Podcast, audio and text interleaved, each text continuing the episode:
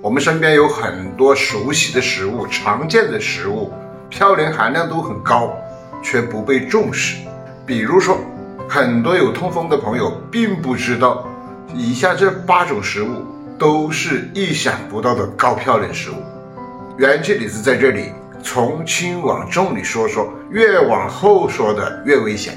第八名，腐竹，嘌呤含量达到了一百六十毫克，痛风人群建议是要忌口。第七名是绿豆，它的嘌呤含量一百九十六毫克，属于高嘌呤食物，高尿酸的人群就要注意了。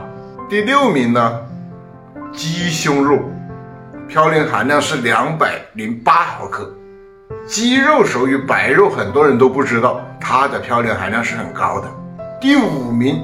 香菇嘌呤含量是百分之，嘌呤含量是每百克二百一十毫克。这个香菇啊，很多人都容易忽视。第四名呢，蚕豆属于绝对的高嘌呤食物，痛风人群最好别吃。第三名是紫菜，想不到吧？嘌呤含量四百一十五毫克，非常高了。尤其是紫菜蛋花汤啊，我们看着都清淡。其实呢，它嘌呤含量高，对于痛风人群来讲是很危险的。第二名是芦笋，嘌呤含量高达五百毫克，它属于蔬菜类，很多人并不知道这个，就忽视了。高尿酸人群千万别吃。